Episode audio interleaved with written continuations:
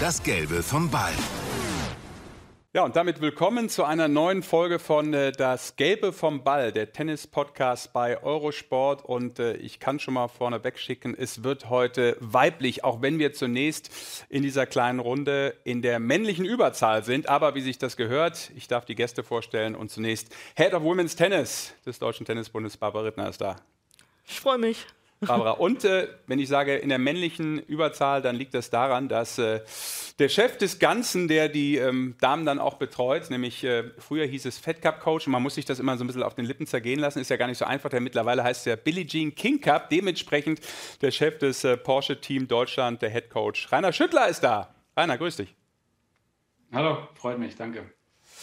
Ja, Rainer, wir wollen ein bisschen reden äh, mit Barbara zusammen in dieser äh, Dreierkonstellation und äh, uns um das Abschneiden zunächst mal der deutschen Damen kümmern. Das war nicht so erfolgreich. Barbara, ich möchte natürlich mal ganz kurz einstarten, damit wir auch das Thema so ein bisschen ähm, ja, stringent machen können. Die deutschen Damen, vier Bahns, haben äh, bis auf Mona Bartel alle in der ersten Runde verloren. Ähm, es waren jetzt nicht die Auslosungen, wo man sagt, da muss man unbedingt überall große Angst haben, außer vielleicht bei Laura Siegemund gegen Serena Williams. Aber inwieweit äh, hast du das vielleicht auch kommen sehen oder war es dann doch eine große Überraschung? Nö, natürlich ähm, habe ich das so ein bisschen, ähm, naja, nicht kommen sehen, aber habe gedacht, dass es passieren kann. Auch gedacht, dass es möglich ist, dass wir keine in der zweiten Runde haben. Ähm, und dass es dann natürlich so kommt, ist ein bisschen, ähm, also es ist zum einen unglücklich gelaufen, wenn man jetzt an Angie Kerber denkt, mit dieser Quar langen Quarantäne, zwei Wochen im Hotelzimmer, das hat sicherlich ihre eigentlich gute Vorbereitung weit zurückgeworfen. Dann hat sie ein okay Vorbereitungsturnier gespielt, dann aber wirklich das Match bei den Australian Open ist völlig an ihr vorbeigelaufen. Äh, sie war selber auch total enttäuscht von sich und hat gesagt, naja, im Nachhinein war es einfach vielleicht die Vorbereitung, aber einfach auch einen schlechten Tag. Dann Laura Siegemund war auch sehr unzufrieden. Ähm, gegen Serena Williams kann man natürlich verlieren, aber 1-6, 1-6 war ihr zu glatt und sie hat selber gesagt, es war unmöglich, schlechte Leistung, ähm, da muss mehr kommen. Dann Andrea Petkovic hat eigentlich ein sehr gutes Match gespielt, wenn man bedenkt vor allem, ähm, dass sie in 2020 nur ein Match gespielt hat, hat in knappen drei Sätzen verloren.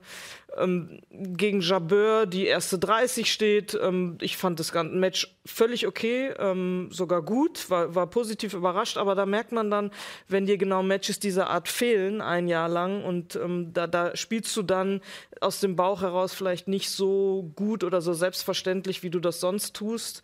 Und last but not least Mona Bartel, ähm, der Lichtblick, die mit einem Special Ranking nur ins Turnier mhm. kam, eine erste Runde gewonnen hat, dann zweite Runde unterlegen war, aber insgesamt natürlich zufrieden sein kann. Aber vorweg, es waren natürlich nur vier im Hauptfeld. Klar, eine Jule Görges hat aufgehört. Ähm, das heißt, die war immer noch eine feste Größe. Eine Annalena Friedsam hat in der Quali verloren. Wir hatten sowieso nur drei Spielerinnen auch in der Quali. Keiner hat sich durchgespielt. Und da fragen sich natürlich so einige, wie, wie sieht das in den nächsten Jahren aus? Müssen wir uns daran gewöhnen, dass nur vier sind oder werden es noch weniger? Und das werden wir dann ein bisschen beleuchten werden wir gleich auch noch äh, drauf kommen, auch auf die nächste Generation, wie es da aussieht. Wir natürlich mal den Rainer mit reinnehmen. Na klar auch, weil wir in, äh, über Australien reden, über das Australian Open, da muss man ja den Rainer nehmen, ne? als äh, Finalist von 2003. Aber das sind die alten Geschichten, äh, Rainer, die müssen wir jetzt nicht aufwärmen. Ähm, Barbara hat es gerade angesprochen. Äh, wie hast du das äh, wahrgenommen? Erstmal natürlich das Abschneiden, auch was Barbara gerade gesagt hat, dass insgesamt natürlich auch nur vier Spielerinnen überhaupt im Hauptfeld bei den Australian Open dieses Jahr dabei waren, ist ja auch dann irgendwann ähm, ja, limitiert limitiert, äh, was äh, der Teamchef sich da aussuchen kann für zum Beispiel den Billie Jean King Cup, der ist ja im April schon um die Ecke. Ja gut, Barbara hat es ja, ja schon perfekt analysiert. Ja. Ähm, ich muss auch sagen, ist extrem schwere Situation, äh, wenn man dann in Quarantäne muss mit den ganzen Bedingungen, ist eben was komplett Neues. Aber damit muss man leben, muss jeder Spieler zurechtkommen. Und bei der Angie, die war in Quarantäne, die hat, ähm, die hat vor eigentlich das Turnier, das Vorbereitungsturnier eigentlich ähm, noch für die Quarantäne relativ gut gespielt und ich war auch mit ihr in Kontakt und sie hat eben auch gesagt, äh, also war sehr, sehr enttäuscht gewesen, dass eigentlich das Match ist dann komplett an ihr vorbeigelaufen, das ist natürlich schade.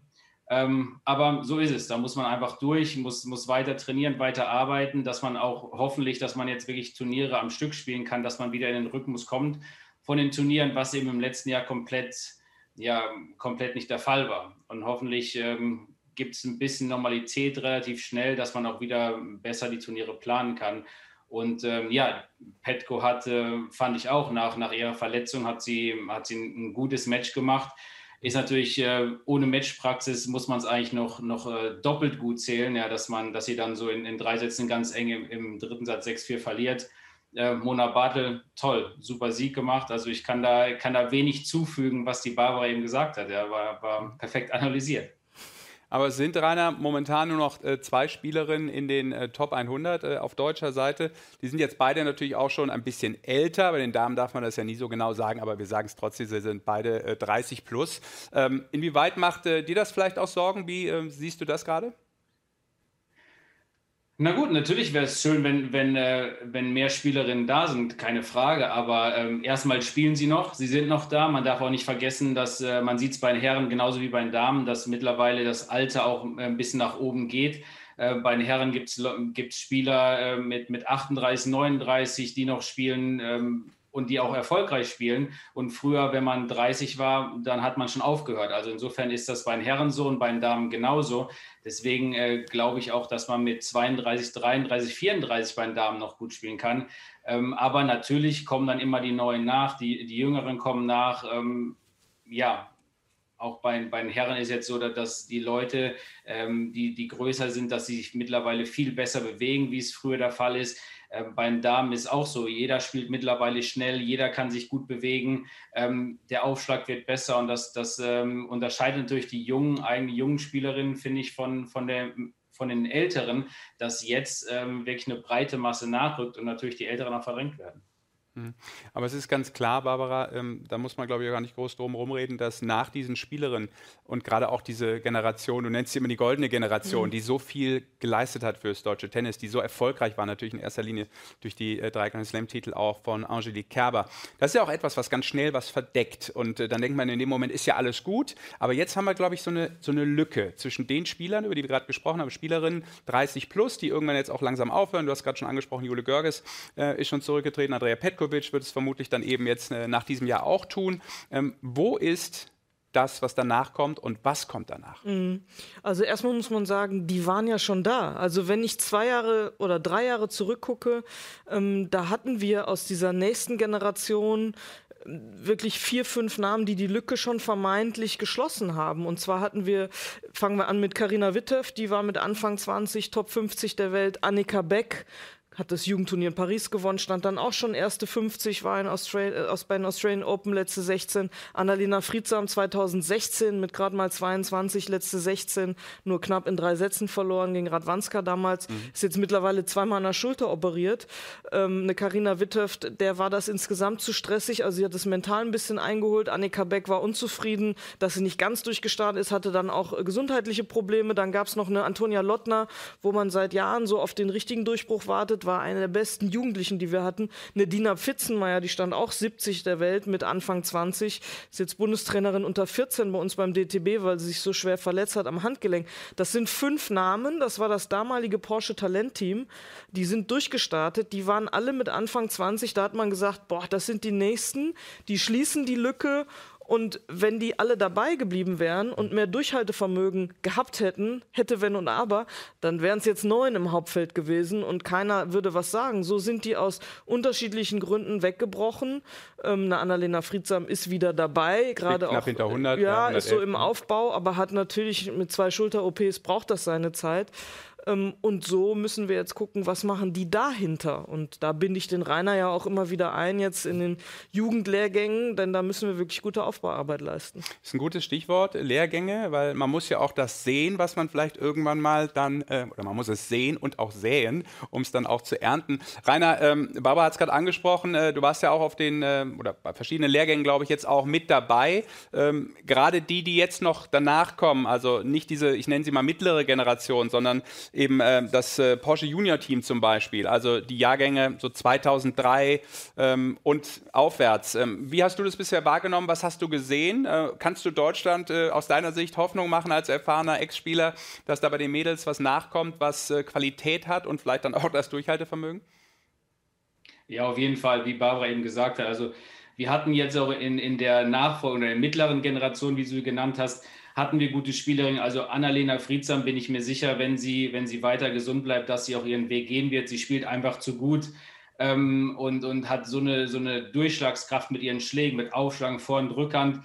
ist, ähm, da bin ich mir sicher, dass sie ihren Weg macht. Das, das habe ich ihr auch immer wieder gesagt. Sie hat auch ähm, hier beim Davis Cup, eine, beim, beim, beim Fed Cup eine super Figur gemacht. Und äh, da bin ich mir sicher, dass sie ihren Weg macht. Bei der, bei der nächsten Generation muss man sagen, mit, mit Alexander äh, Vecic, da war es so, dass sie Halbfinale Australian Open gespielt hat. Äh, dann die Nastasia Schunk ist ein Riesentalent. Ja, die, die Noma auch auf jeden Fall, weil die hat natürlich jetzt in den letzten Wochen, im, im Ende vom letzten Jahr extrem gut gespielt.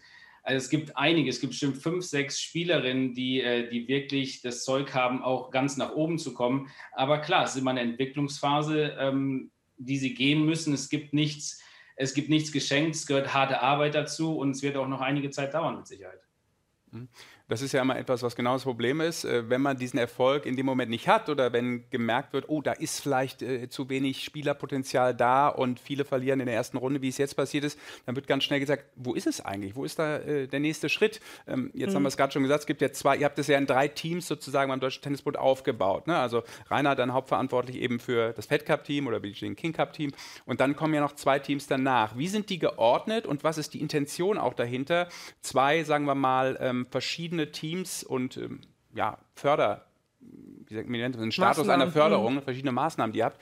Ähm, wie ist es einzuordnen? Wie muss man das verstehen? Ja, zum einen äh, mit dem Porsche Talentteam, was es eben auch schon seit mehreren Jahren gibt, ich glaube acht, neun Jahren, ähm, das sind die, die praktisch schon einen Profi-Status haben. Da sind momentan sechs Spielerinnen drin, mit, mit Niemeyer und Gerlach zwei, mhm. äh, Jahren 99, 98, die schon etwas länger das Abitur in der Tasche haben und jetzt neu dazugekommen eben mit Vecic und Lys, die Abitur im letzten Jahr gemacht haben und eine Nasti Schunk äh, und eine Joelle Stör, zwei Jüngere im Bunde, Jahrgang 03 und 04, die eben recht früh alles auf eine Karte gesetzt haben oder durch einen schnell, schnelleren Schulabschluss diesen Profi-Status haben. Und wir, wie versuchen wir denen zu helfen? Wir ziehen die in Lehrgängen zusammen, wir versuchen die zu beraten. Auch der Rainer war dabei, den Mut zu machen, genau das, dieses Durchhaltevermögen an den Tag zu legen.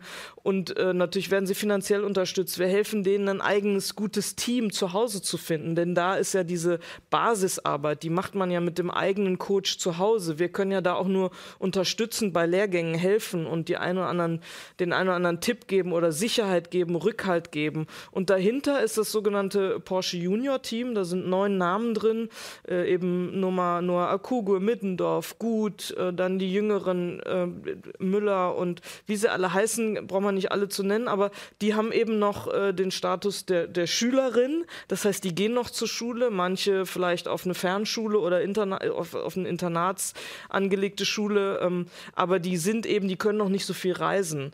Und dann höre ich immer wieder diesen, diesen, wie ich wäre, unfair unfairen Vorwurf, ja, aber wo sind die denn? Andere internationale Spielerinnen, die sind mit 17, 18 Jahren auch schon. Den hätte ich jetzt auch gebracht. Da sind ja eben in dem zweiten Team eben die Mädels bei, die 17, 18, dann irgendwann noch 19 sind. Und da sind mhm. ja, wenn ich jetzt als ähm, Laie auf die Australian Open gucken würde, würde ich sehen, Mensch, da sind doch schon ganz viele in dem Alter im Tableau drin und kommen auch weit. Ja, also zum einen hätten viele jetzt mitgespielt äh, im Jugendbereich bei den Australian mhm. Open, weil wir haben, wir haben diese äh, Garde sehr aufgebaut und haben gesagt, wir wollen, dass ihr Jugend Grand Slams spielt und spielt und diese Erfahrungen sammelt. Ähm, das wird denen jetzt so ein bisschen genommen durch Corona. Zum Beispiel Australian Open Jugend ist abgesagt worden. Äh, letztes Jahr hat nur ein Jugendturnier stattgefunden, nämlich Roland Garros. Also US Open Wimbledon, alles nicht stattgefunden. Das ist sehr schade. Das hatten die sich hart erarbeitet, haben sich auch riesig drauf gefreut. Und wenn man jetzt eine Nummer nur Akuge nimmt, die steht, da wird dann gesagt, ja, Riesentalent, die ist 17 und steht 800. Das ist ja nichts Tolles. Na, die steht 800, hat aber in ihrem Leben erst zwei Damen-Profiturniere gespielt. Die ist bei einem 15.000er durch die Quali ins Finale und hat äh, im Januar in Hamburg beim Challenger Halbfinale gespielt, beim 25.000er. Das ist schon ziemlich gut, wenn man das jetzt mal hochrechnen würde und die hätte schon 20 Turniere spielen können, dann würde die auch zwischen 300 und 400 stehen und alle würden sagen, ach guck mal da. Und eine, eine Alex Vicic, die letztes Jahr Halbfinale Australian Open Jugend war, die hat seitdem vielleicht fünf, sechs Damenturniere spielen können. Aufgrund von Corona ist es so schwierig für die, Turniere zu spielen und da tut man dieser Generation Unrecht, diese Ungeduld an den Tag zu legen. Und wie der Rainer sagt, er hat sie alle gesehen. Ich habe ihm ja extra gesagt, Rainer, komm, guck sie dir mal an, wie siehst du das? Und äh, Rainer sagt du was dazu, wir müssen denen wirklich zureden, der Druck darf nicht zu groß werden, äh, denn die haben sich noch gar nicht beweisen können. Die können ja gar nicht spielen momentan. Ja gut, erstmal, erstmal muss man ja sagen, äh, das ist das auch nicht so einfach in Deutschland. Man vergleicht alles immer mit Boris und mit Steffi. Und das, das waren Ausnahmespiele. Jetzt haben wir ähm, Grand Slam Champion mit, mit der Angie und ähm, also man darf nicht wieder erwarten, dass in zwei Jahren wieder ein Grand Slam Champion da ist, sondern ist einfach was Besonderes. Und äh, man ich sage auch, man muss den, den jungen Mädchen äh, muss man Zeit geben, dass sie entwickeln können. Das wird auch vielleicht noch zwei, drei Jahre dauern. Und wenn es schneller geht, dann, dann freue ich mich, aber man, man muss auch realistisch sein und muss sagen, hey, gibt einfach den, den jungen Mädchen, äh, gibt denen noch Zeit und äh, die werden ihren Weg machen. Und wenn sie mit 22 gut sind, ist das doch auch super. Dann, dann ähm, haben sie sich aber auch dementsprechend entwickelt. Und das ist wichtig. Wie ich gesagt habe, ich bin der Meinung, dass sich das Tennis, das Alter immer ein bisschen äh, nach hinten entwickelt. Man sieht ja auch den, den Schnitt unter den ersten 100, der geht immer ein bisschen weiter zurück.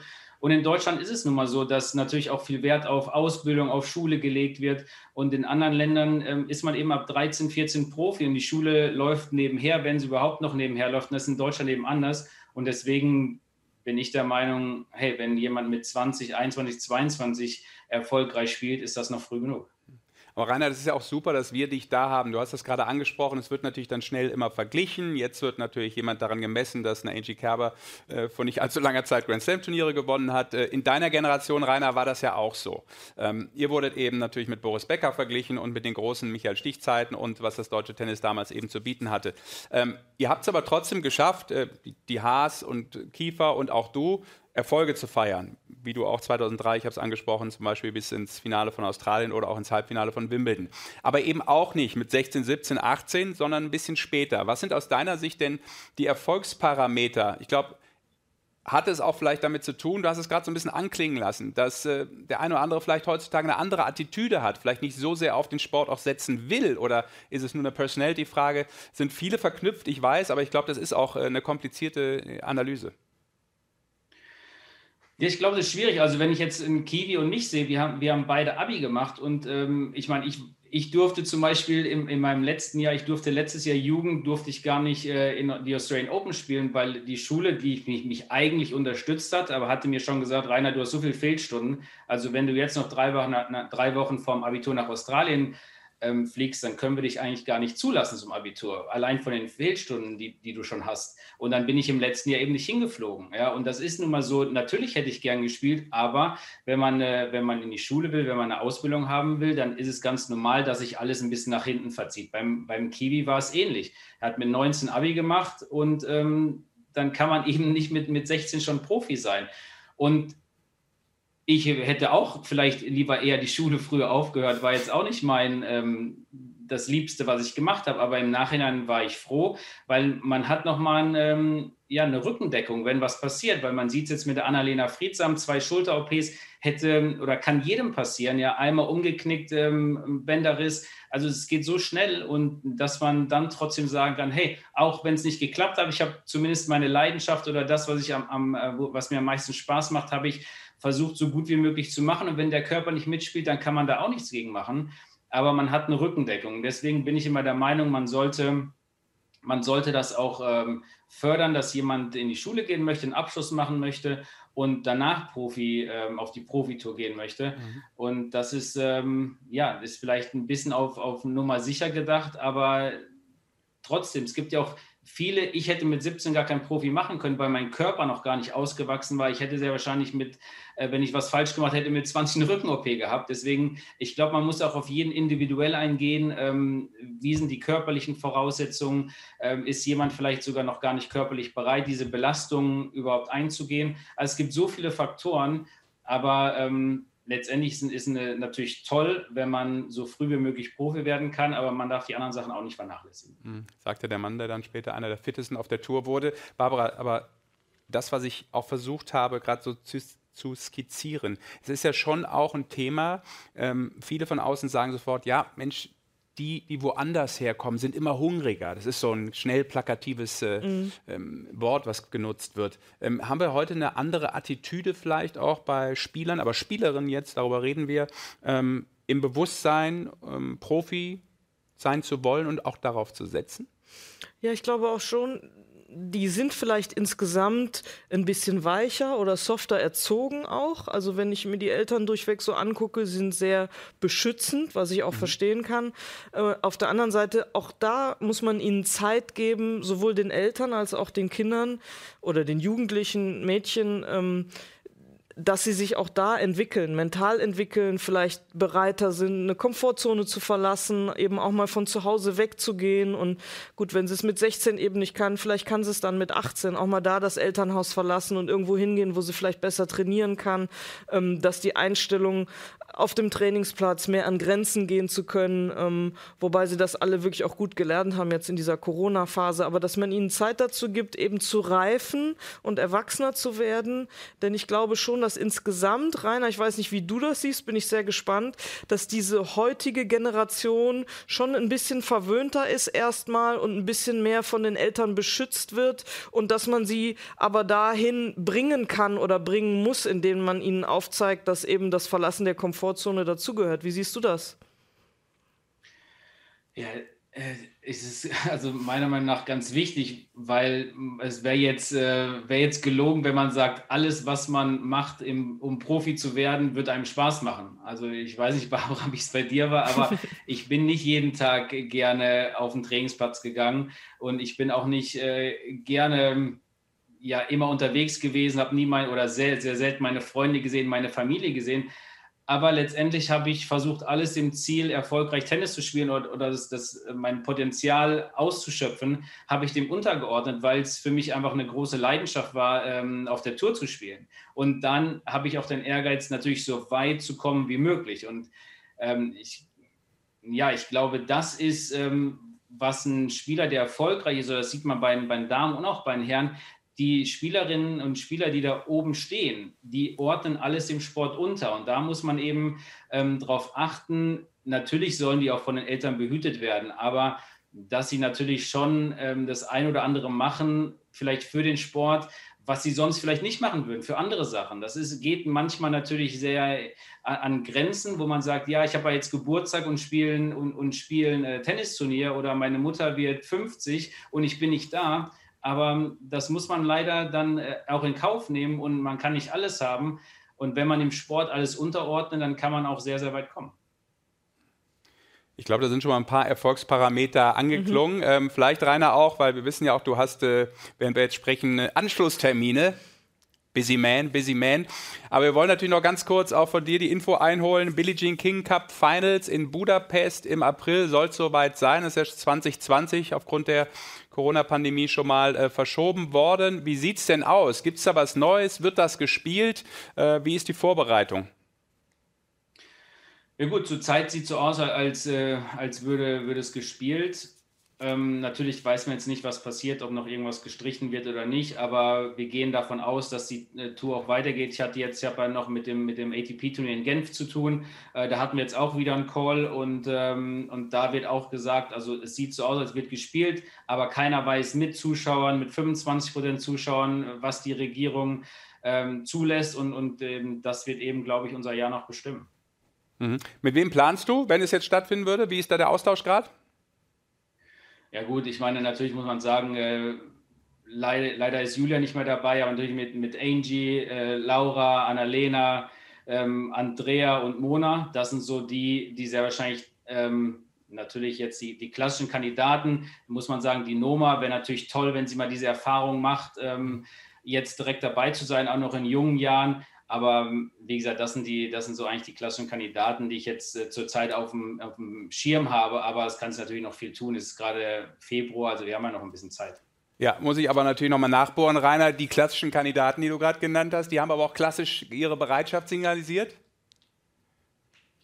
Soweit, also sagen wir, man weiß ja nie, was jetzt aktuell ist, aber das letzte Mal, als ich mit denen gesprochen habe, von, vor ja, ein paar Tagen oder auch, auch ein paar Wochen, einige waren alle hungrig darauf zu spielen, ja. Okay, dann äh, wünschen wir mit dem Team und äh, dir natürlich dann als äh, Chef alles Gute. Danke für deine Zeit und äh, für die Einschätzung und schön, dass wir uns nochmal gesehen haben, so auf die Entfernung. Und äh, guck ein bisschen Australien, wenn du die Zeit hast äh, bei Eurosport und kannst dir ja nochmal alles so Revue passieren lassen, was da mal passiert ist. Mit dir. Mache ich. Ein paar schöne Vielen Erinnerungen. Dank, Gibt ja. Schlimmeres. Danke, Rainer. Servus. Rainer, danke. Ciao. Dank. Tschüss. Tschüss. Barbara, das vielleicht auch noch abschließend, das finde ich einen ganz guten Einwurf von Rainer gewesen und das ist ja sicherlich auch etwas, was ihr machen wollt. Wie wichtig ist das und wie wird das vielleicht auch gelebt, ähm, dass diese jungen Spielerinnen aus dem Porsche Junior Team, dann auch aus dem Talentteam bei solchen Maßnahmen und auch bei solchen Matches, wie dann zum Beispiel ähm, im Billie Jean King Cup dabei sind? Wie kann man das umsetzen und äh, wie wichtig ist das? Du hast selber viele, viele Jahre Fed Cup gespielt und natürlich ein super Gefühl dafür, was das einem als Spielerin auch bringen kann. Ja, ich war selber sehr früh dabei, äh, im Team auch rund um Steffi Graf. Äh, das allein mitzuerleben hat mir unheimlich viel gebracht. Und äh, ich war ja auch 13 Jahre Teamchefin und wir haben das immer wieder auch gemacht. Junge Spielerinnen, eine Annika Beck war ganz, eine Angie Kerber war mit 17 das erste Mal dabei, ist dann nur im Doppel äh, zum Einsatz gekommen in Bohl, weiß ich noch genau, war stinksauer, weil ihr wollt gern Einzel spielen. Äh, und so haben wir immer wieder diese jungen Spielerinnen, auch Andrea Petkovic und Jule Görges waren mal als Trainingspartnerin nur dabei, aber das hat denen unheimlich Spaß gemacht. Und der Rainer denkt äh, in die gleiche Richtung und wir müssen schauen, ob sich das in Budapest immer muss man gucken, macht das Sinn für diese jeweilige Ersatzspielerin dabei zu sein oder läuft parallel vielleicht etwas, was noch wichtiger ist. Aber ähm, auch, was wir auch machen, ist ein- Patenschaften vergeben. Also eine Andrea Petkovic, eine Laura Siegemund, die waren jetzt öfter schon bei Lehrgängen in Stuttgart dabei, die übernehmen dann so Patenschaft für dieses Porsche Talentteam. Die, da können die jüngeren Spielerinnen denen Fragen stellen über Drucksituationen. Wie bist du damit umgegangen? Was hast du da? Das ist dann schön auch zu hören. Das haben wir auch mit dem Rainer Schüttler, übrigens auch mit dem Boris schon gemacht, die zu Gast waren, dass eben diese jungen Spielerinnen Dinge, die ihnen am Herzen liegen, Fragen stellen dürfen. Und ähm, ich glaube, das ist ganz wichtig, dieser Austausch. Und, und das ist auch der Part, den der Deutsche Tennisbund da übernehmen kann, eben einfach denen so viel mitgeben, wie es geht. Was macht einen guten Profi aus? Durchhaltevermögen und äh, dann wird schon wieder was bei rauskommen.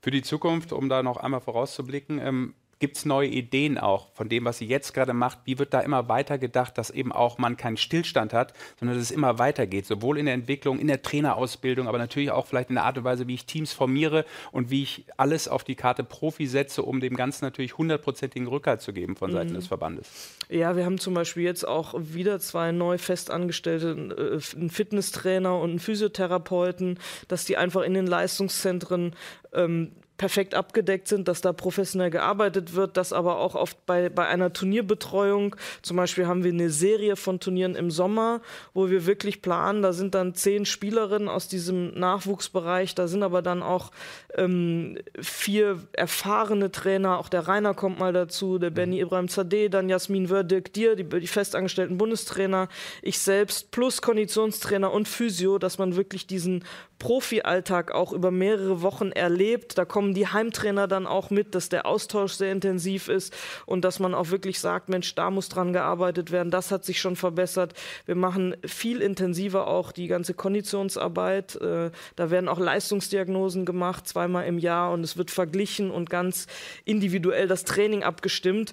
Ähm, Wir machen immer mehr Lehrgänge und eben auch monetär werden dann die Einzelnen, die vielleicht nicht in Verbänden groß werden, sondern individuell arbeiten, wie eine Eva Lüß zum Beispiel, eine Nastasia Schunk, die dann entweder in dem einen Fall mit dem Vater, in dem anderen in der Akademie trainieren, dass man das äh, einfach auch finanziell unterstützt, damit jede ihren eigenen individuellen Weg finden kann und sich bestmöglich entwickelt. Und das ist so mein, als Chefin des Ganzen, mein Hauptaugenmerk, da wirklich für zu sorgen, dass ich am Ende sage, Mensch, wir haben 15 im Fokus und die sind aber auch alle gut abgedeckt und die können sich bestmöglich entwickeln. Und dann müssen die Spielerinnen natürlich ihr, ihre Leidenschaft, ihr Herz, ihre Liebe zum Tennis ähm, dann auch wirklich äh, nutzen und, und leben, so wie der Rainer das gesagt hat, da gehört viel Verzicht dazu, das ist nicht immer ein Zuckerschlecken und dann wird da was bei rauskommen. Das wird so sein, das war immer so, aber manchmal muss man ein bisschen Geduld haben. Wir hatten ein bisschen Geduld beim Zuhören, Ja. danke und ich hoffe, es hat Spaß gemacht. Danke, Barbara Rittner, für den Ausflug ins äh, deutsche Damentennis mit Rainer Schüttler zusammen. Und das war einfach mal eine neue und aktuelle und kurze, aber hoffentlich interessante Folge von Das Gelbe vom Ball, der Tennis-Podcast bei Eurosport. Das Gelbe vom Ball.